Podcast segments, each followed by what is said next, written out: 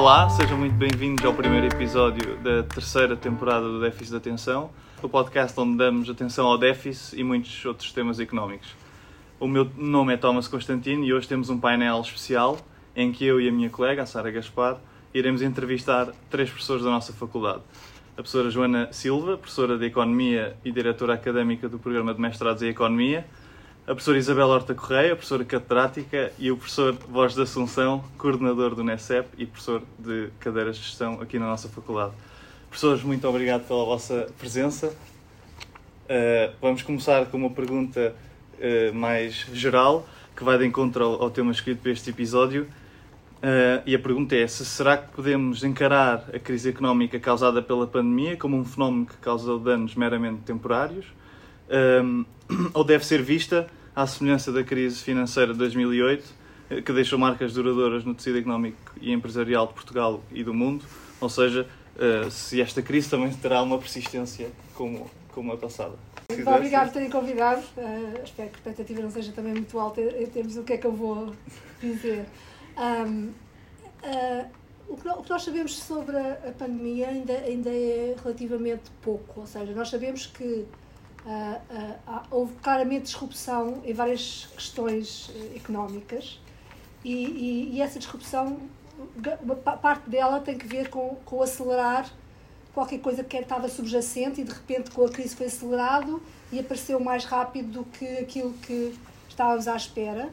Tudo o que tem que ver com a organização do trabalho ou, ou mesmo com, com, com, com, com hábitos de consumo, são coisas que nós esperávamos que fossem acontecer daqui a alguns anos e de repente foi precipitado pela, pela pandemia e pela tecnologia existente que permitiu que fosse acelerado. Esse é o efeito positivo, não é? Esse efeito, é não efeito... sabemos se é positivo ou não, ou seja, uh, uh, no sentido em que uh, há, há, questões de, em termos de, de, das novas tecnologias que podem criar alguns desafios, ou seja, que, que, que mesmo que tivessem sido no, no timing que estava previsto a, a, realocação de trabalho, digamos, no mundo pode, pode, podia levar a, desafios uh, grandes para, algum, para alguns países e, e, e, e por exemplo, to, todos os serviços que eram feitos em Portugal, se agora nós não fizermos nada e eles forem deslocalizados para serem feitos na Índia, uh, Portugal fica numa situação preocupante em termos do que é que vai fazer com essa gente toda. Não é?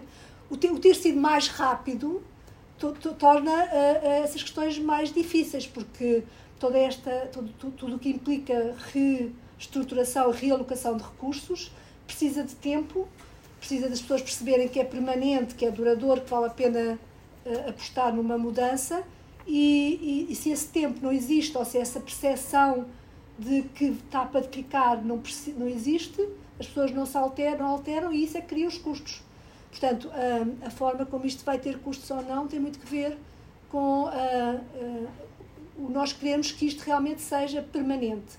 Portanto, a questão dele de ser, ser bom ou mau tem mais do que a característica por si, tem que ver como as pessoas reagem a essas, ao que está a acontecer e, e, e se reagem de modo a, a, a, tirar as oportunidades que isto nos está a dar ou se reagem uh, metendo a cabeça debaixo da areia e dizendo que, que o Estado vai nos ajudar neste mau período e depois quando acordarmos um dia as coisas estarão como, como antes ou de outra forma, mas sem eu fazer nada de diferente. E nessa altura vamos ter custos.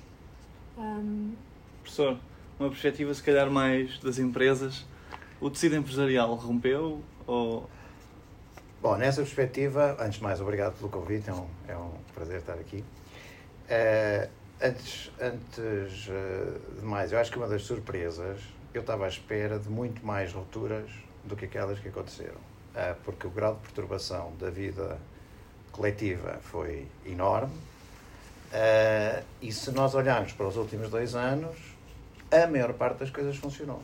Ou seja, não significa que toda a gente esteja como estava, ou muita gente está pior, portanto, não, nem, nem é questão apenas do ser transiente ou permanente e dos custos que terão existido ou não, mas uh, uh, o funcionamento geral da sociedade manteve-se.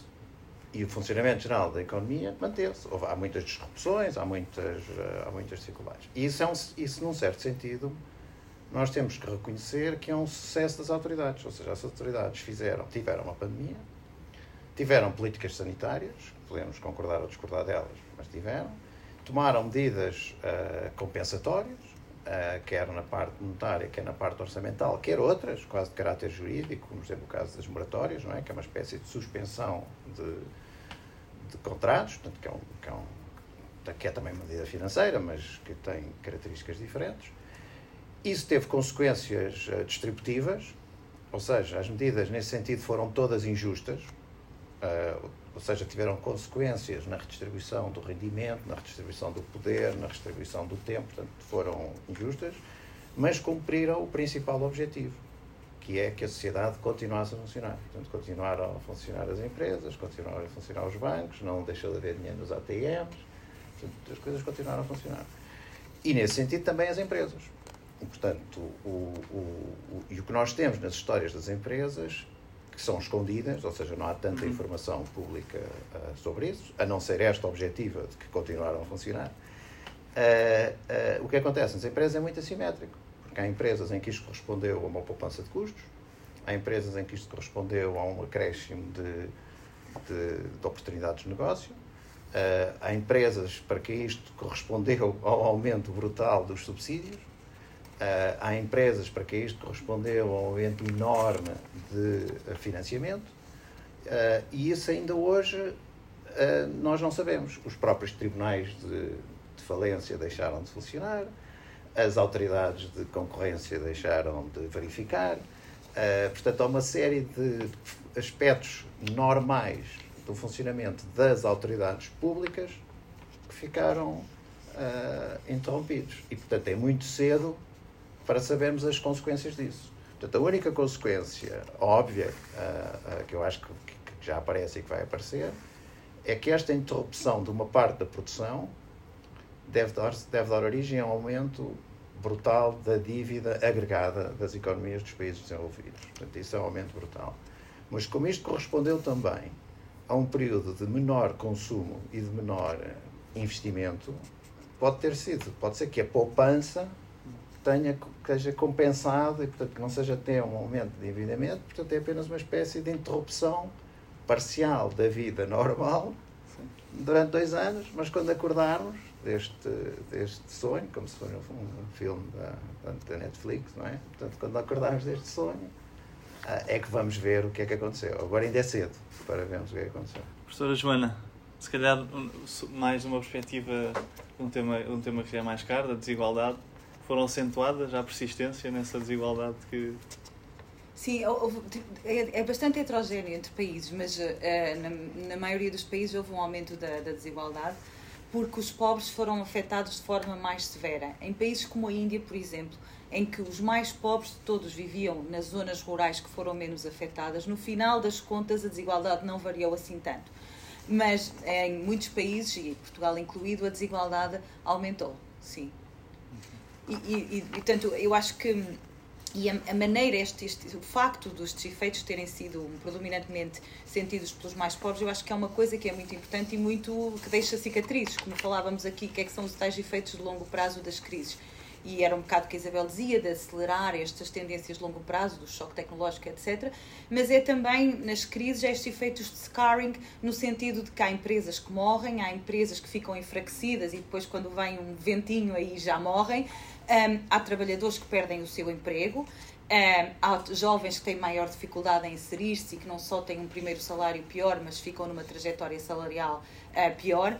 E houve muitos a nível mundial, se pensarmos nisso. A, a Índia há dois anos tem as escolas fechadas. A, a média dos últimos dois anos, da percentagem de, de tempo que estiveram as escolas fechadas na OCDE é 50% do tempo. Isso causa perdas de capital humano que são, que se não recuperadas a tempo, o que é recuperável, e isso exige uma ação muito imediata, arriscam-se de facto a, a, perdurar no tempo e a, e a, prejudicar muito o crescimento de longo prazo. Portanto, eu acho que é esta parte de capital humano, há esta parte do emprego que, claro, foi mais protegido, e o que os estudos estão a apontar agora é que estas políticas de layoff. Um, elas, por exemplo, na Alemanha, o que eles estudam é que realmente o desemprego teria aumentado mais, cerca de 2%, do que, 2 pontos percentuais do que aumentou, o consumo teria caído um, cerca de 3% pontos percentuais mais do que caiu, mas que também houve alguma misallocation, alguma, como falava a Isabel, de facto, de, de, de na economia os, os, recursos terem, como falava o João, aqui de se terem alocado de uma forma diferente do que aquela que teria acontecido sem intervenção. Eh, então, nesse sentido, as cicatrizes podem ser diferentes nesta crise, menos provenientes do desemprego propriamente dito, mas mais provenientes destas outras alterações que criam no, na maneira de produzir das empresas e desses choques acelerados que lhes vão chegar. Obrigada. Uh, se calhar passávamos aqui por uma questão que tem mais a ver com a segunda parte do tema, que tem a ver com este pós-eleições legislativas de 30 de janeiro. Um, portanto, como o Thomas já nos referiu na apresentação deste episódio, uh, temos connosco o professor João Borges da Assunção, que lidera o NECEP, um grupo de investigação da nossa faculdade que acompanha o comportamento a curto prazo da economia portuguesa. Uh, assim sendo, e tentando não tornar este episódio demasiado político, gostávamos de saber se o resultado das eleições legislativas, mais especificamente a maioria absoluta do Partido Socialista, que, por exemplo, acelerará seguramente a aplicação e aprovação de verbas, influencia diretamente as vossas previsões para a economia portuguesa para os próximos trimestres ou se não é um facto muito relevante por si só? É, bom, é, é, é, o futuro é muito incerto. Ah, é uma coisa. E parte da minha pedagogia nos últimos 20 anos é tentar explicar a toda a gente como comunicar a incerteza e, portanto, a falsa segurança que nós temos, como, como sabemos o que vai acontecer antecipadamente e sabemos o efeito das coisas que nós fazemos. Uh, e, portanto, nesse sentido, vamos manter prudentes intervalos de confiança nas nossas previsões e em si mesmo o resultado, que para mim teve dimensões surpreendentes, não penso que vá influenciar no essencial as nossas, as nossas previsões. Mas o que é que eu acho que eu acho que o que é que pode mudar? Um, o, o, o, governo, nos últimos seis anos, uh, e na prática é o mesmo governo, vai ser, na minha opinião, vai ser o mesmo governo, mas era um governo muito tático, porque tinha que todos os anos comprar a sua sobrevivência. Uh, e se não a comprasse, caía. Portanto, ou seja, não é claro o que é que de política que o governo seguia era sobrevivência, portanto, ditada pela emergência de obter os votos no Parlamento, e o que é que era a orientação geral da, da, da sua política orçamental.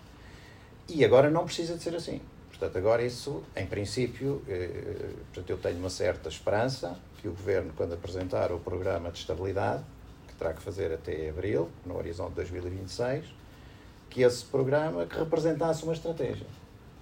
Claro que, conhecendo o Governo como conheço, isto é uma esperança mais do que uma previsão. Portanto, eu gostava que fosse assim, gostava que isso fosse claro, gostava que houvesse uma linha e acho que haveria condições, nestes quatro anos, para o governo governar em nome do bem comum e não apenas em nome da base que o apoia, da base social de apoio, dos eleitores que, que se auto-identificam com a esquerda e que, e que votaram ah, em, em, grande número no, no, no Partido Socialista e que, uh, e que lhe deu maioria absoluta, que é, um, que é uma vitória extraordinária, que merece ser cumprimentada, uh, mas, uh, mas, mas isso, penso, quer dizer, essa orientação seria, seria o mais importante. Mas esta orientação ocorre num contexto de uma mudança muito grande no mundo, porque o sucesso que houve nos últimos dois anos fez também à custa de uma política monetária fortíssima nos Estados Unidos e na Europa, isso, em parte, não é o único fator, mas em parte pode explicar o que está a acontecer nos mercados de energia e pode manifestar-se no tema da inflação, que é neste momento um risco bastante grande. Isso transcende qualquer tipo de planeamento por parte do, do, do governo e para nós esse risco aparece de duas maneiras. Aparece uma direta, que é, ou três se quiserem, uma, ah, uma direta, que é a perda de, na nossa balança externa porque nós importamos energia e, portanto, isso é uma perda direta nos, nos saldos externos.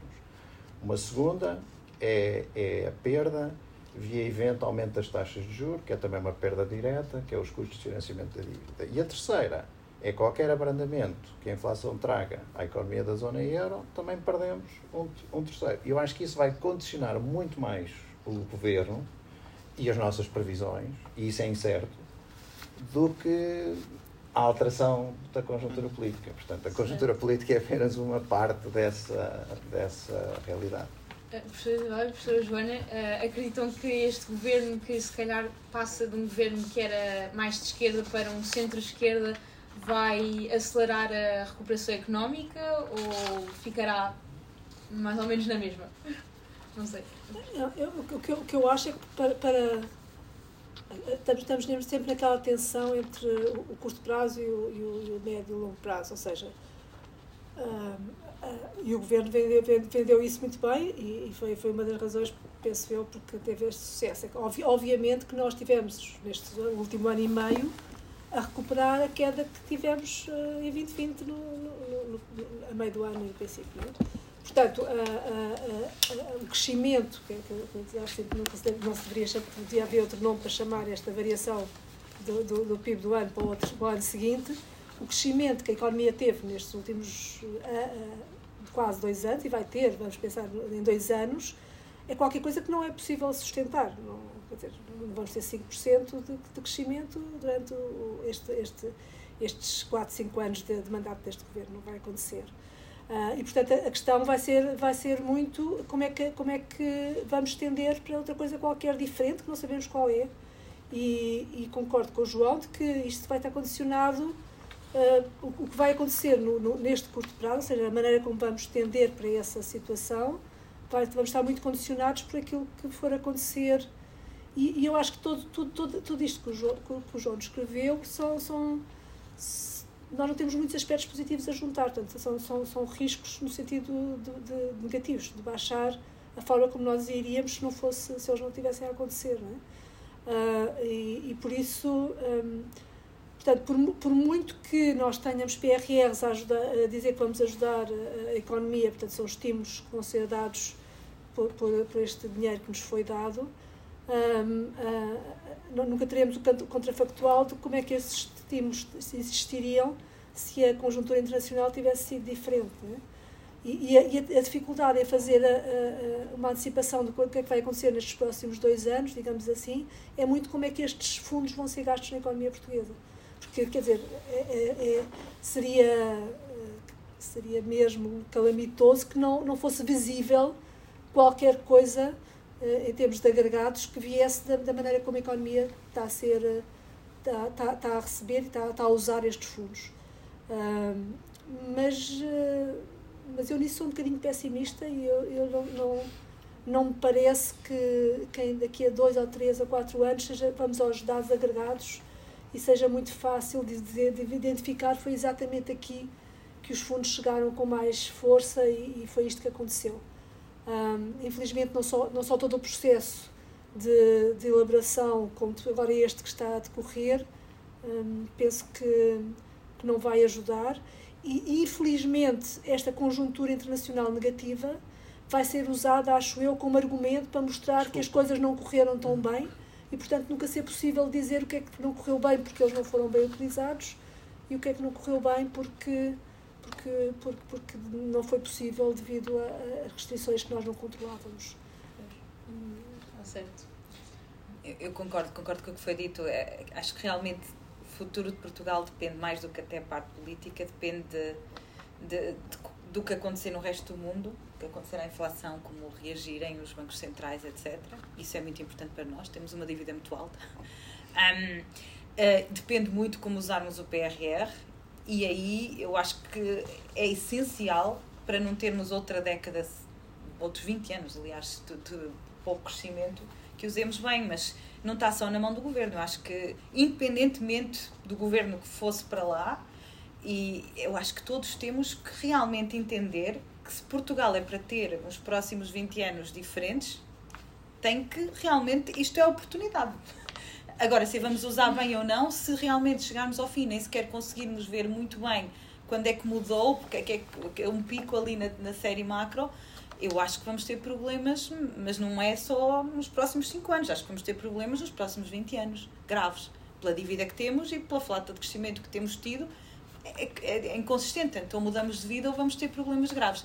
E então eu acho que temos agora uma oportunidade e eu acho que não, eu, digamos, eu aqui tenho uma perspectiva, digamos, tenho muita preocupação, mas também tenho muito desespero para, o futuro, de, para o nosso futuro coletivo. 40 anos de explicação, não é? Eu precisamos que Portugal eh, vá muito bem aqui, que seus fundos sejam bem usados, sejam bem avaliados, que mudemos de, de trajetória se não estiverem, que não, que não sejam como os fundos de coesão implementados só 40% do dinheiro recebido. Enfim, é, é uma responsabilidade muito grande. Eu acho que todos nós temos uma responsabilidade muito grande neste momento que vai definir os próximos 20 anos, sim. Bom, uh, passando aqui também para outra eh, para uma pergunta uh, relacionada com o tema do salário, da subida do salário mínimo, que foi tão polémico, tão polémico em, no fim de novembro e princípio de dezembro do, do ano passado. Uh, portanto, foi já aprovado no, no fim da, da, legislatura, da legislatura que agora cessa a subida do salário mínimo nacional para os 705 euros mensais, sendo o objetivo do Partido Socialista, que é agora governo, atingir os 750 euros em 2023. Esta medida, que coloca Portugal mais próximo do salário mínimo médio europeu, tem como um dos principais objetivos elevar o salário, o salário médio nacional, que está já há muito tempo estagnado e é alarmantemente baixo uh, e próximo, portanto, do salário mínimo. Sabemos que a subida do salário médio através de incentivos governamentais é um puzzle que os académicos já há muito tentam resolver, uh, aparentemente sem grande consenso.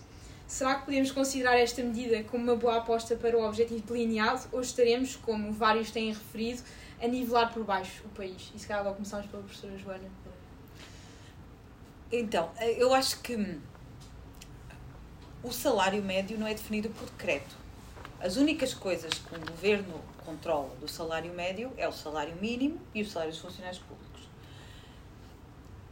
O que tem acontecido em Portugal é que tem havido muitos aumentos do salário mínimo, mas também tem, ao mesmo tempo, havido uma grande concentração de gente em torno do salário mínimo. Temos muito mais gente agora do que tínhamos antes a ganhar esse tipo de salário. Isso está a comprimir, está a diminuir a dispersão salarial, a tal desigualdade uh, estava a diminuir, por isso isso era um dos fatores muito importantes. Quando uma empresa tem um aumento do salário mínimo por decreto, ela tem, uh, portanto, cada trabalhador eh, ela tem que pode ter alguns trabalhadores que estavam a ganhar uma coisa semelhante ao, ao, valor acrescentado à sua produtividade, digamos, que agora passaram a ganhar mais do que a sua produtividade. E então aí a empresa tem um acréscimo de custos que pode reverter de várias maneiras. Como é que as empresas normalmente uh, traduzem este aumento de custos? e, que normalmente, deixem-me só fazer o ponto, tem efeito farol, não atinge só os, as pessoas ao salário mínimo, mas quando o salário mínimo mexe, toda a distribuição tende a mexer. O tal efeito farol.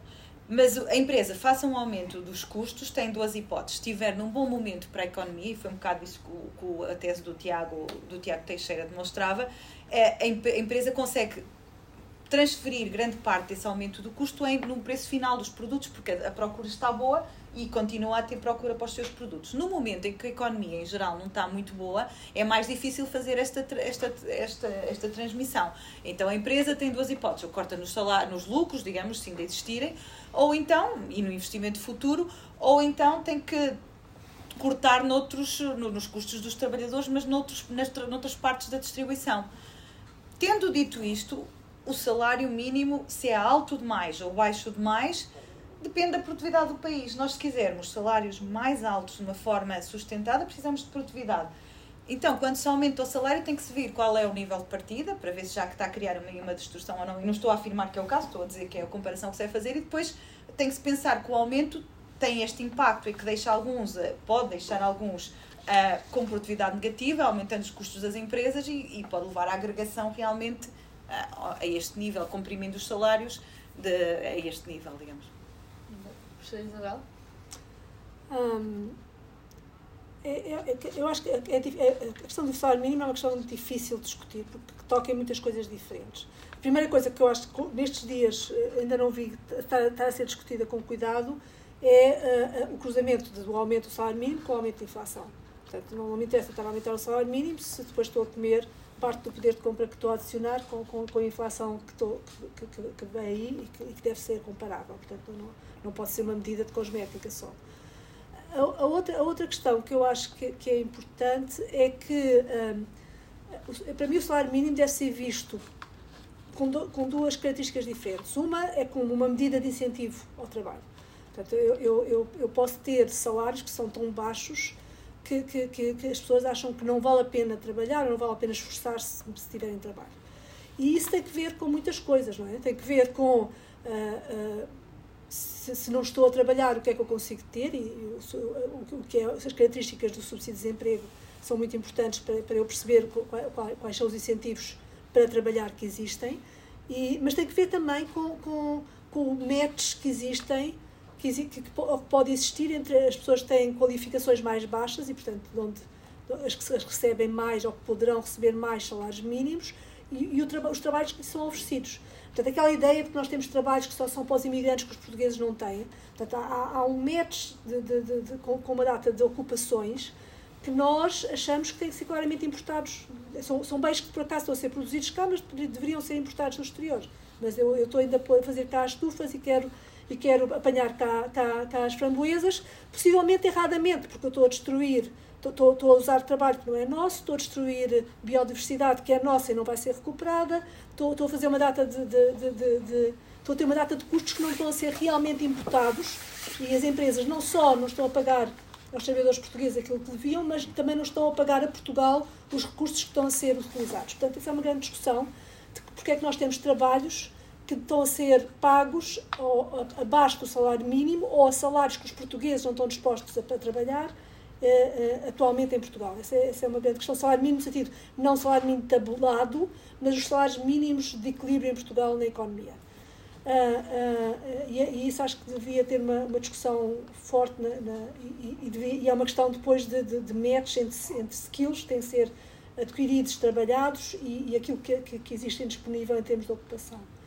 Um, a outra questão é que o salário mínimo muitas vezes é usado como uma medida social de, de, de, de, redistribuição para os mais pobres. E isso, acho que, outra vez, outra vez não, não, o salário não, não, não é esse o objetivo do salário. Portanto, nós temos que ter medidas claras de compensação de rendimentos, não de salário, mas de rendimentos muito baixos. E essas medidas devem ser a, a, a, entre to, qualquer forma de rendimento, portanto, deve ser para, para, para o pensionista ou para, para, o trabalhador ou para qualquer outro rendimento que é baixa, deve ter medidas bem, bem estabelecidas para não deixar que ninguém que, caia abaixo de um limiar de pobreza que está bem definido e não deve ser, à partida, o, salário que, que, vai, que vai desempenhar essa função. Portanto, senão estou sempre a, a, a distorcer essas coisas. E, e, e, infelizmente, o salário mínimo, estas são as duas partes do salário mínimo que eu não vejo verem, ver, ver bem discutidas na, na economia. Portanto, falar que vai haver aumentos de salário mínimo sem discutir nada destas questões é uma, é uma questão puramente de demagogia política. Uh, eu concordo genericamente com, com o que foi dito. Portanto, em Portugal, o tema do salário mínimo é, é essencialmente uma discussão de natureza política, que tem grande apoio sociológico ou seja, ninguém se atreve a dizer no espaço público que é contra qualquer proposta de aumento do salário mínimo, porque, porque fazer isso é ser impopular, não há nenhuma forma de discutir o assunto com seriedade. Uh, e os eleitores votam aparentemente a favor de propostas que aumentem o salário mínimo, é um, é um, é um assunto sem grande é parecido com a popularidade do Bruno Carvalho no, no Big Brother, portanto é um assunto em que só se pode ter um lado. Um, como é que isto se podia ultrapassar? Concordo, acho que uma dimensão muito importante é, é, o salário mínimo, é este diferencial entre o rendimento de quem trabalha e quem não trabalha, esse aqui é verdadeiramente o que nós estamos a, a tentar gerir. Também concordo com a importância de ligar diretamente à produtividade, mas não apenas da agregada, uh, tem que ser dirigida à produtividade daquele setor, daquelas atividades uh, onde, onde o salário mínimo é a restrição ativa. E isso, como é que nós poderíamos despolitizar isso? Portanto, a minha preocupação o salário mínimo, nesse sentido, a discussão é a despolitização disso. Como é que se podia fazer isso? Não tenho grandes esperanças, mas, uh, mais ou menos, como é que se podia fazer isso? Era criar um, digamos, um grupo técnico, que podia funcionar à roda da concertação social, tinha como principal função avaliar as consequências anuais das variações do salário mínimo nas suas várias dimensões, os empregos que poderiam ser perdidos ou podiam ser recuperados, eh, as medidas compensatórias que os governos podiam dar para ajudar a fazer isso, eh, os setores que queremos incentivar e os setores que não precisamos de incentivar. Portanto, era esse tipo de, de trabalho que valia a pena ser feito e parece-me que podia e devia ser feito à roda da, da concertação social e devia ser despolitizado nesse sentido, mas, seja, não, mas, mas é difícil. porque é um Passar o ónus para um comitê de tecnocratas que. Não é uma questão de ónus, é uma questão de que essa discussão beneficiava de ser Sim, sim. racional. Portanto, sim. Ou seja, se em vez de ser o, portanto, se o relatório, se o Banco de Portugal, no seu relatório anual, tivesse todos os anos um capítulo dedicado a isso, eh, também era útil. Eh, mas eles fogem como isso com o diabo da cruz. É? Uh, porque porque o, ass- o assunto vem sempre para a imprensa numa perspectiva de popularidade. Quem é que se atreve a ser contra? E, portanto, é uma, isto é uma forma de matar o, o debate. Po- Posso fazer perguntas aqui ao, Claro, ao meu colega? Uma, uma coisa que tu, não sei, tu deves saber, mas eu- eu nunca não tive, não tive tempo. Nós temos ideia de quanto é que está a ser paga às empresas pelo Estado para compensar os aumentos de salários mínimos? Depende da- do cartão. Dos, dos, dos, Porque esta é uma coisa que não passa muito na imprensa, é que estes estes aumentos de salário mínimo, para algumas empresas. É, são o, fortemente o Estado está a subsidiados. pagar. O Estado, Sim, o Estado está a pagar. Mas, Paga- não sei, mas não sei Mas Quanto? empresas Mas- com poder negocial. a Não, não, não. forma- É feito na concertação social através de subsídios, diretos ou indiretos, uns distribuídos através das confederações patronais, com formação. Portanto, eles são distribuídos de uma forma ah, direta e indireta e, portanto, os insiders, portanto, os atores que participam nessas negociações têm um acesso a verbas muito diferentes dos outsiders. Portanto, forma-se aqui não uma economia de mercado, Pois. mas uma economia de cliques. E, portanto, obviamente, a economia das cliques é contraditória, é o cronismo, portanto, é o, é o oposto da eficiência. E isso é um. Portanto, a existência de muitos dinheiros que circulam ah, desta maneira é problemática em si mesmo. Ah, e, portanto, acho que sim, o governo aqui andou muito mal em nem sequer submeter o assunto à concertação social. Mas é mesmo um tema que claramente também seria popular para a imprensa, acho eu, e não é discutido, não é? Qual deles? Qual deles? O, a questão dos subsídios, ou seja, a compensação que existe. Não, porque a imprensa seria, na minha opinião, seria Também. genericamente favorável a essa compensação, porque vale tudo, é, é haver debate sobre os, os fins e os meios, não é? Portanto, Uhum. para atingir aquele fim, eu fecho os olhos a todos os meios. Saiu portanto- ontem um artigo, acho que foi ontem. Não tive ainda a oportunidade de ler, mas sei que saiu uma reportagem precisamente sobre estes subsídios que estão aí para as empresas por causa do aumento do salário mínimo. Magnífico. Portanto, pode ser que saiam mais nos próximos dias para ficarmos mais informados.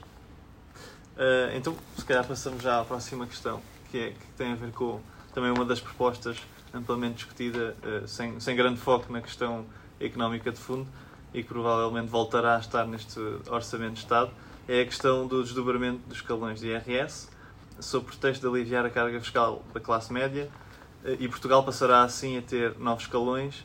Aprendemos nós, nas aulas da professora Isabel, que a economia opera eh, no seu ponto ótimo quando a carga fiscal absoluta é igual para todos os agentes e que este ótimo também se poderá estender para um caso eh, em que a carga fiscal é proporcional, ou seja, o de uma flat tax, e que todo o tipo de desvios destas duas situações acarreta o custo da ineficiência.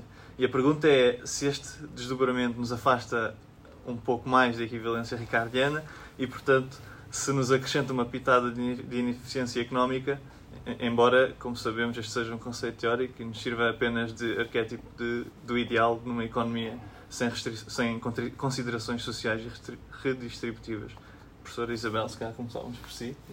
ver, não pensei que tivesse ficado tão clara essa minha posição, mas, eh, mas, eh, mas independentemente desse, desse pode, pode ser visto como uma posição um bocadinho extrema, eu acho que basta compararmos com, com o resto do mundo desenvolvido e vermos que já estávamos com um número de escalões eh, igual, igual acho eu aos máximos que existem, já perdi a conta, já, já, não, já, já não conto isso Eu há, é um há um caso- tempo. Falámos sobre Há isso um num, caso- num episódio de Há um caso extraordinário de 27 que não são. Sim, Sim, mas não- será no Luxemburgo? Sim, mas, eh, mas eu acho que o geral seria 9. Sim, a, a, se a não ser esse caso, acho que é 9. Não, quer dizer, mas eu acho que, outra vez, se compararmos com aqueles que nos queremos comparar, eh, não, não temos nem os sete que temos hoje. Portanto, eu acho que aumentarmos o número de escalões é qualquer coisa que, que, que é difícil de justificar em termos, que- quer de distribuição, quer de eficiência. Não tem, não tem na- na- nada de, de, seja, não- um- contrário.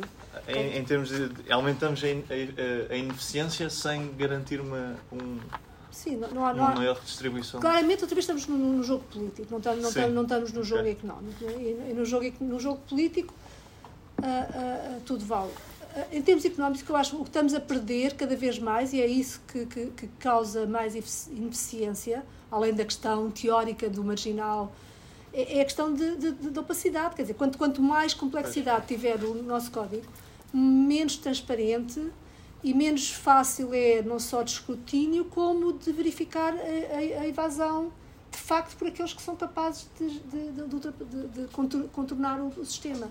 E quem consegue contornar são sempre os mais ricos. Portanto, a hipótese disto ir beneficiar alguém que não os do topo da distribuição é, é, um, é um discurso político que não tem nenhuma adesão à realidade. Portanto, não, eu não vou conseguir apanhar aqueles que, de alguma maneira, poderia apanhar e vou outra vez prejudicar sempre aqueles que estão a pagar, que no nosso caso, em termos de IRS, é um grupo muito pequeno da sociedade, são aqueles que podem, são aqueles que não podem fugir, podem pagar e que não podem fugir. Estão bem definidos, são esses que, que continuarão a pagar. Um, estamos em níveis tão altos que é muito difícil que isso não tenha os efeitos nefastos que toda a gente está a referir, desde saída de jovens até de, a desincentivos de ter uh, mais qualificações, porque aquilo que se pode ganhar a mais não, não vai ser retirado quando, quando uma taxa marginal é 50% ou, ou, ou superior. E, portanto, a, a, questão, a questão é essa: é, outra vez, se eu quiser ter uh, a economia a funcionar, funcionar com maior produtividade, tudo isto são, são, são medidas que vão contra isso. Um, mais do que qualquer critério Aprendemos teórico, lição, então, não é? teórico muito, muito visto como como iniciativa liberal ou muito extremista. Acho que não precisamos sim, sim, de ir para aí para, para, para dizer que isto não, não faz muito sentido. Acho. Professor? Não, concordo 100%. Acho que é um tema, num certo sentido, é parecido com o salário mínimo. Ao contrário, neste caso, vale a pena fazer a pergunta: que problema é que isto resolve? Ou seja, o desdobramento está a ser proposto como uma alteração para resolver que problema? No salário mínimo, ainda podemos argumentar que está a resolver um determinado tipo de problema. Aqui, não. Aqui é mesmo só as preferências eleitorais dos, dos partidos que apoiavam o governo. Portanto, é, este é um exemplo que está implícito na minha, na minha expressão do taticismo. Portanto, agora é que vamos ver se esta medida era uma medida que o PS quer fazer no horizonte de 5 anos, e se eles acham que é bom para o bem comum no horizonte de 5 anos, ou se era uma medida que eles tinham e que alimentavam apenas para receber os votos no, no Parlamento. Isso será um bom teste da, da importância. E neste caso acho que falta uma missão. Neste caso é o tipo de medida que falta uma, uma explicação uhum. de qual o problema económico ou social ou o que seja que esta medida vai resolver. Professora Joana. Eu não tenho muito mais a acrescentar. Eu, sinceramente, acho que é importante termos impostos que sejam progressivos, no sentido de um, que são um instrumento redistributivo, mas a evidência do seu impacto enquanto instrumento redistributivo é clara, é clara no sentido de que não, é, não deve ser só esse o instrumento, claramente, e nem deve ser. De, de, uhum. é importante pensarmos em coisas como acesso a serviços de qualidade, transferências para os mais pobres dirigidas aos mais pobres. Portanto, esses sim são instrumentos claramente redistributivos a progressividade é muito importante, por exemplo, entre a diferença entre a Irlanda e a, e a Inglaterra em termos de desigualdade, um quarto dessa diferença atribui-se à, à questão dos impostos. Isso não quer dizer, portanto, o que eu estou a dizer é simplesmente eles devem ser redistributivos. Não quero dizer que estes muitos escalões versus já temos muitos, vamos criar muitos mais. Eh, portanto, eu concordo, não, não, não acho que seja acho que devemos preocupar-nos com. temos problemas mais aflitivos e, e, e, tipo é um bocado distrair, distrair as pessoas. Eu acho isso está um bocado a distrair-nos como sociedade da grande uhum. pergunta que eu acho mais que é até que ponto os impostos são altos demais e realmente prejudicam, um, criam problemas, como a Isabel estava a dizer, até que ponto um, eles são uma, a política redistributiva única ou que devemos ter mais, mais devíamos preocupar-nos igualmente com outros aspectos que eu acho até mais importantes da política redistributiva. Então acho que temos que nos focar no, não, nos, não nos devemos deixar distrair. Mas provavelmente para, esses, para essas considerações serem verdadeiramente as que, as que, que, importa, que, que importariam na política fiscal, se calhar teríamos de ter também um comitê de tecnocratas a decidir qual é que seria a, a, política. Sim, fiscal. mas eu, aqui eu acho que aqui é, é, é, é mais. A, a, questão é para que mudar? Estão, estão a ver? Ou seja, cada, cada sociedade tem tradições. Há uma aprendizagem de um ano para o ano. Portanto, para que mudar os escalões de um ano para o ano? Já há um, já há um mecanismo normal no orçamento da atualização dos escalões. Para que criar um outro, um outro mecanismo? Ou seja, isso não precisa de técnicos. Ou seja, isso é uma coisa que está dentro da política. Técnicos adicionais, aqueles que, independentes, não é? Portanto, é uma, é uma questão que foi colocada para satisfazer um, exigências. Isso é de... é conhecimento profundo do, do, tipo de eleitorado que favorece o. Não, mas esse, as pessoas que propuseram isso não ganharam necessariamente. Quem ganhou foi o PS. Não, não, sim, sim. portanto, ou seja, não, não, portanto, quem estava mais ativamente a favor disso não, não ganhou. Eu acho que o salário mínimo é mais popular nesse sentido do que esta questão do, do, do desdobramento. Que, aliás, o, o tema do desdobramento nos jovens que começam a trabalhar é extraordinariamente impopular, uhum. porque os jovens rapidamente percebem a velocidade onde, onde atingem esses escalões. Portanto, não é, não é tão popular, o, o, eu diria, este tema como, como o outro. Mas eu, eu, quer dizer, há, há coisas, o salário mínimo, acho que precisa de uma, uma solução técnica. Este, não. Uhum. Este, não. este é uma coisa que nem, nem sequer precisa ser problema. Acho que terminamos então com, com o tema sobre com o tema das pensões. Uh, como muitos anteriores, incide um pouco sobre a área da economia pública. E o tema das pensões é um tema caro também aos jovens, sobretudo em, em parte por recear, uh, recearem que não haverá recursos no futuro para as suas reformas. E o sistema português é um sistema pay as you go, ou seja, contribuinte ativo tem parte do rendimento a ser transferido através de prestações sociais para as pensões de reformados de hoje e não, não, não, existe, não, não são transferências que, que, que atuem como uma contribuição para poder usufruir da sua própria reforma no futuro. Este, este sistema parece poder funcionar, o, o, sistema Pay As You Go, quando temos uma pirâmide demográfica habitual ou, ou natural, ou seja, quando os contribuintes mais idosos representam uma minoria da população uh, atualmente. E atualmente também em Portugal uh, sabemos que, não só em Portugal, mas uh, em Portugal, que a pirâmide demográfica está claramente a inverter e por isso uh, o sistema atual não poderá subsistir. Coloca-se então a questão de como se deve fazer uma transição para um sistema mais contributivo, um sistema mais equilibrado e que assegure as novas gerações de que poderão usufruir de uma reforma digna.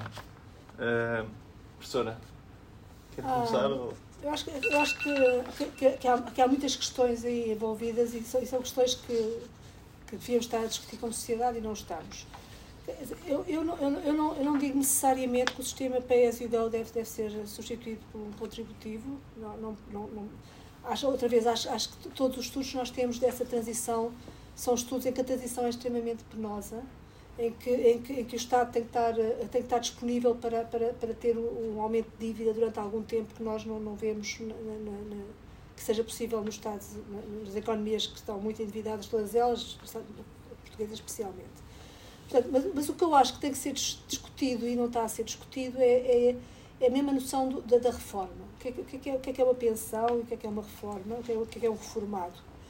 E, e, eu acho que quando nós começamos a olhar a sério para essa questão, aquela ideia que nós tínhamos uh, no pós-guerra, de que as pessoas trabalhavam até aos 50 anos e depois tinham uh, mais 15 para, para viver a vida, para fazer um monte de coisas, até porque o trabalho era um trabalho Uh, normalmente chato, desgastante. Era, era desgastante, era, não, não, as pessoas não tinham, não tinham muitas competências e estavam a fazer coisas pouco interessantes. Acho que esse tempo acabou, não é? Portanto, eu hoje em dia acredito que se, se, se, a sociedade estiver bem organizada, a maior parte das pessoas uh, gostam do trabalho. Portanto, aquilo que nós pomos nos nossos modelos que, que, que, que o trabalho cria desutilidade é, é, uma, é uma, é, tem que ser sempre visto como, uma, como um trade-off. Ou seja, eu tenho, eu tenho uma perca de tempo porque não estou a fazer outras coisas mas o tempo que eu estou a trabalhar uh, dá, dá, tem valor além do próprio uhum. rendimento que é gerado. E, e, e, isso é qualquer coisa que tem que ser alimentado desde, desde muito cedo e perceber que, que outra vez, com o bom match entre os skills que em cada momento as pessoas têm e as ocupações que existem, está lá. Está lá no sentido em que uh, o, tra o trabalho tem que ser organizado de uma forma muito mais flexível do que aquela que nós vemos hoje. Ou seja, aquilo que, é, que foi um bom match quando, quando vocês saírem daqui com 25 anos, não vai ser o vosso bom match quando tiverem 35, nem 45, nem 55, nem 65, nem 75. Portanto, vocês vão ter que voltar a aprender coisas novas, coisas que vos interessem mais, coisas que têm maior uh, procura na economia e fazer um break, uh, uma sabática, um gap year em cada 10 anos em que vão reestruturar-se e que vão voltar para trabalhar mais 10 anos numa coisa que vocês gostam de fazer, que é o vosso que é, a vossa vocação, é aquilo em que se sentem bem. E, e, e se, se, a vida for vista nesse sentido, vocês só se vão reformar quando tiverem incapacitados de facto para trabalhar. Portanto, a reforma não é uma nova fase da vida em que eu vou fazer aquilo que não fiz durante toda a vida. Eu fiz durante toda a vida aquilo que eu gostava de fazer. Se calhar vou ter possibilidade, de, em vez de ter um, ano, um mês de férias, ter anos em que tenho dois meses de férias, porque tenho coisas para fazer que só se fazem em dois meses. Mas uh, isso quer dizer que a minha vida ativa vai ser até, até o poder. Até, até aquela, aquela longevidade que até aos 100 anos nós agora parece que podemos ir ter. A qualidade de vida que a medicina nos está a, a, a, a poder dar vai ser de facto uma realidade. Se eu puder trabalhar até aos 90, vou trabalhar até aos 90. Se calhar não consigo dar aulas, porque já não consigo dizer coisas com coisa, mas vou fazer outras coisas, não é? E, e espero conseguir, fazer isso. E, e, nesse, nesse caso, a questão do, da reforma e do pagamento para a reforma não é uma questão, é muito mais um seguro para que estas, estes, estes, estes gaps que vão acontecer durante a vida ativa possam ter financiamento e eu tenha que ter um, uma carteira de seguro em que eu vou ter a possibilidade de pagar, de receber durante estes períodos e, e que eu contribuí naqueles em que estava a trabalhar. E, portanto, é, é uma disrupção em termos desta. E, portanto, a reforma ou a pensão deve ser feita para essas incapacidades e não para o normal da vida de trabalho e de, e de, e de lazer que nós gostaríamos de ter. Professora Joana? Então, eu, não, eu acho que aqui uma, uma questão importante é esta questão, com o envelhecimento da população, o sistema que temos vai se tornar insolvente. E o, o que nós estudamos no Prosper foi que políticas, qual era a magnitude que vocês precisavam ter nas diferentes tipos de políticas para conseguir, alterar esta situação. E a resposta era: se fôssemos pela política de imigração, precisávamos de receber magnitudes de imigrantes que não, não, não vamos lá. Pela política de fecundidade, olhando para, para estudos de vários países, precisávamos também de magnitudes que não chegaríamos lá. Ah, pela alteração dos parâmetros, precisamos de mudar a idade da reforma para um número que, que é muito alto. Não chegamos lá, portanto. O que precisamos é crescimento económico. É crescimento económico. Se não queremos ir para esse número muito alto, e é mesmo muito alto, a única hipótese de política que funcionaria era um crescimento económico e depende do tipo de crescimento. Portanto, um crescimento económico realmente se traduza em, em empregos até mais tarde, que sejam desfrutáveis, mas também empregos com maior produtividade, etc. Portanto, isso eu acho que era uma, uma mensagem importante que a gente passou nesse estudo e que, e, e, que nesta discussão, se queremos ser sérios sobre isso, eu acho que temos que deixar de falar na política de imigração como a salvação, na, na fecundidade como a salvação, na alteração nos parâmetros como a salvação e enfrentar o facto de que crescimento e, e tipo de crescimento nesse sentido é essencial. Senão, vai acontecer. Não vamos ter reforma. É? Professor. Uh, bom, eu, eu, eu acho que é muito importante esta ideia dos, dos uh, mecanismos de transição. Ou seja, muitas políticas que em steady state parecem melhores e que teria sido preferível adotá-las há alguns uhum. anos têm que ser conciliadas com a dinâmica do sistema que temos em vigor e muitas vezes o problema não está no steady state, porque isso potencialmente é melhor. O custo da transição. O problema é o custo da transição. Uh, e, em algumas das propostas, o que é irrealista é o custo da transição, ou seja, não é implementável. Não é que, não é que a proposta não esteja bem pensada. É, não, depois, quando chegar à altura de implementar, o senhor que acha que é poderoso e que tem um botão e tenta carregar no botão, alguém o impede de carregar no botão. Ele não consegue carregar no botão, porque não há dinheiro para carregar no botão. Um, e isso, às vezes, os estudos não, não, não incluem esta, digamos, a força da realidade. E nesse sentido, a solução paramétrica que existe tem implícita essa força da realidade. Porque, no fundo, que ela, a, a, solução paramétrica que existe obriga a acomodar de alguma maneira a restrição. Não estou, tem muitos outros problemas, não é?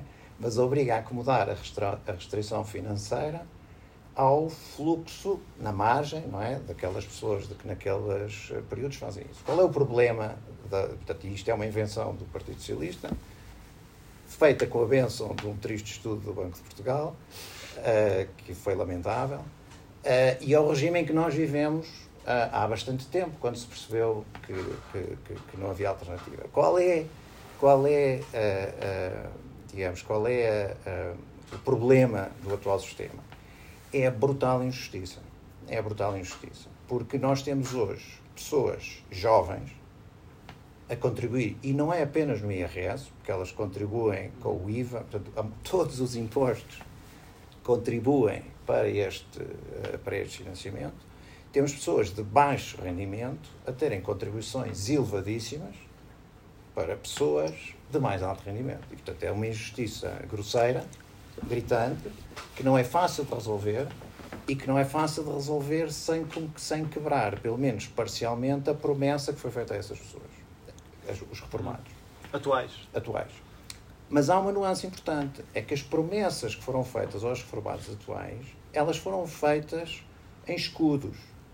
Quando o nosso quando portanto, foram feitas promessas às pessoas em escudos, e houve naquele momento em que nós passámos a adotar o euro, essas promessas em escudos que valiam pouco e que podiam ser parcialmente resolvidas pela inflação, tornaram-se rígidas. É, no fundo, é como, é como aquelas obrigações do Estado que estavam em escudos passaram a estar em marcos. E isso é que é o verdadeiro problema. Ou seja, a, a, de facto, a promessa que foi feita às pessoas tinha um risco que é muito inferior aos benefícios que essas pessoas estão a gerar. E, portanto, o, o sistema, na minha opinião, tem que ser reformado pela, pela grosseira injustiça que está a implementar. Os insiders perceberam isso, portanto, algumas pessoas perceberam a injustiça, mas aquele foi o equilíbrio político, que, que, que, que desde a altura, talvez as pessoas, quando aderiram ao euro, não tiveram. Não, não se aperceberam do, deste, deste custo implícito associado ao sistema de pensões, mas neste momento o sistema tem que ser, tem que ser reformado.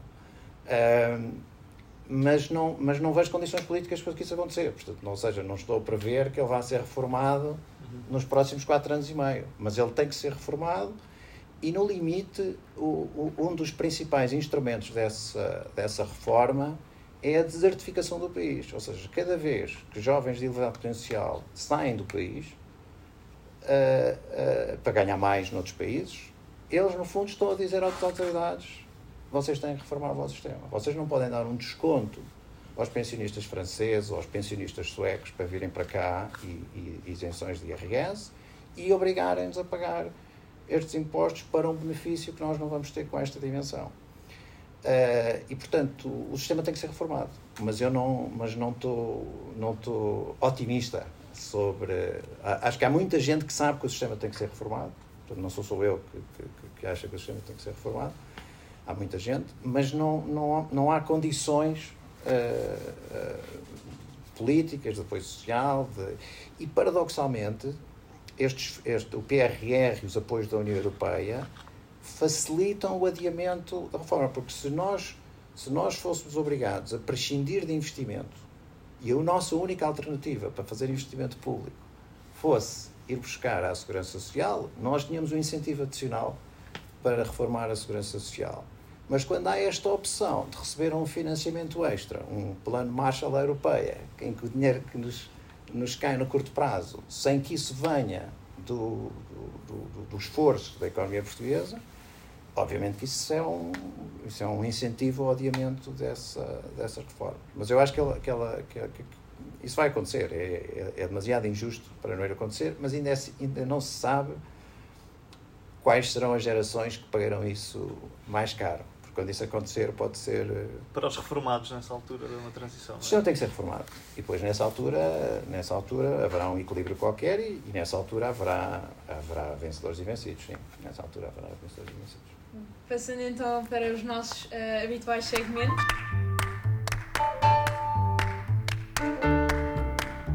Vou então começar com o teste de hipóteses, em que vos vou dar uma hipótese nula que depois aceitam ou rejeitam para um p-value que, que entenderem. Uh, portanto, hoje preparámos um teste de hipóteses relacionado com o Orçamento de Estado para 2022, que queremos que ainda sujeita a algumas alterações, já ser conhecido dos senhores professores uh, que têm como da nossa audiência. E a hipótese que pretendemos testar é o incentivo fiscal à recuperação, uh, que dá um benefício a sujeitos passivos de IRC, ou seja, empresas, que exerçam a título principal uma atividade de natureza comercial, industrial ou agrícola, para que tenham um benefício fiscal a quando do investimento das, das suas eh, receitas, uh, poderá ter um papel crucial no relançamento da economia portuguesa, um pouco como uh, quando foi aprovado no Orçamento de Estado Suplementar de 2020 uma isenção fiscal para investimentos em ativos produtivos. Uh, professor João, começar? Não, mas e qual é o que, eu, portanto, se eu acho que isso tem probabilidade de ter eficácia para esse objetivo? Uh, exatamente. Sim, não e uh, é rejeita ou aceita. Rejeitada, é rejeitada? Uma isenção fiscal aos investimentos, não? Não, estamos a falar, estamos a falar do contributo que isso tenha para o aumento do investimento, não é isso que estamos a falar? Uh, sim, para a recuperação da economia portuguesa. Zero. okay. Então uh, rejeita com um pivel de zero. É rejeito com grande confiança. Então foi um pescar de olhos aos, aos empresários. É um pescar de olhos aos empresários para. Não, não sei qual, qual, é. Quer dizer, há aquela ideia que eu consigo. Portanto, eu, eu ligaria isso à simplificação, complexificação do sistema fiscal. Eu acho que o sistema fiscal, nomeadamente no IRC, tem que ser simples. Portanto, tudo o que é complexificação beneficia alguns, mas o efeito líquido, portanto, de outra, de outra maneira, alguém vai beneficiar com essa medida. Portanto, alguém, isso vai ser bom para alguém. Portanto, não tenham dúvidas. Isso vai ser bom para alguém. A questão é, isso será bom para a comunidade? Ou seja, no, no efeito que seria mais importante, que era o aumento do investimento, supondo que é essa a motivação da ideia, vai haver aumento do investimento e esse investimento vai ser mais produtivo? Probabilidade zero. Uhum. E a professora Isabel, concorda com isto? É assim, teoricamente, isso é o que nós andamos a defender há muito tempo. Ou seja, teoricamente, o, o, o IRC é um, é um imposto uh, extremamente ineficiente. Uh, uh, e, e, e, a tributação de capital é qualquer coisa que desincentiva imenso o investimento e a acumulação de capital. A forma como, teoricamente, nós conseguimos corrigir essa ineficiência é, é, é, é fazer com que uh, seja, seja tributado só o, o, capital já instalado e não o novo, por, através dessa isenção que é feita a, a novos investimentos. Portanto, essa, possibilidade de dedução. A, a, questão é um bocadinho aquela que, que, o João estava a falar, ou seja, isso, isso, isso tinha, que, tinha, tinha que vir de uma re, renovação completa do código de IRC, em que só houvesse duas linhas. Uma, qual é a taxa, e outra como é que é feita a isenção, mais nada. E então era claro para toda a gente, sem qualquer burocracia no momento em, em termos de, de, qual era o procedimento que era, que era utilizado para que isso acontecesse, e então eu acredito que poderia, poderia ser que tivesse impacto significativo sobre. sobre porquê? Porque neste momento nós temos. Nós não sabemos exatamente qual é este efeito teórico negativo do, do, do IRC na nossa realidade concreta eh, nós não sabemos avaliar, porque a quantidade de exceções, eh, diferentes escalões, eh, diferentes situações, a linhas. Portanto, o que nós sabemos é que aquilo que é, que é, que é, que é, que é, que é coletado como, como resultante deste imposto é uma, uma, quantidade, uma quantia baixa. Agora, tudo, tudo o resto, em termos da destruição que isto realmente causa, se é grande ou, se, ou não, é muito difícil de aferir. Portanto, enquanto não haja uma revogação completa do código, uma substituição por uma em que esta é uma linha importante, num código muito simplificado e muito transparente e de, de implementação atempada, eh, eu acho que concordo com o João que o efeito não, não, não, não vamos vê-lo. E eu adicionava ainda outro efeito, persistente. Exatamente. Ou seja, qualquer coisa para o investimento tem que ser uma coisa que, que dure muito tempo. Tudo o que seja temporário é uma promoção vai ser é como ir ao supermercado comprar mais batatas fritas. Hoje é mais barato, sim.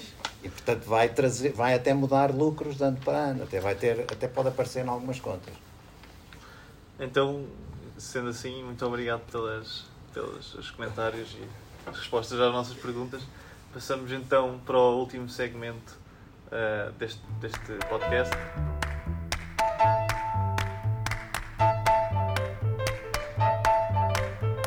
neste primeiro utilidade marginal da terceira temporada, gostaria de começar por perguntar ao nosso painel se sabiam que se pode alegar, ou, ou melhor, para, para, para, evitar ser ostracizado pelos ouvintes juristas, arrendar um país.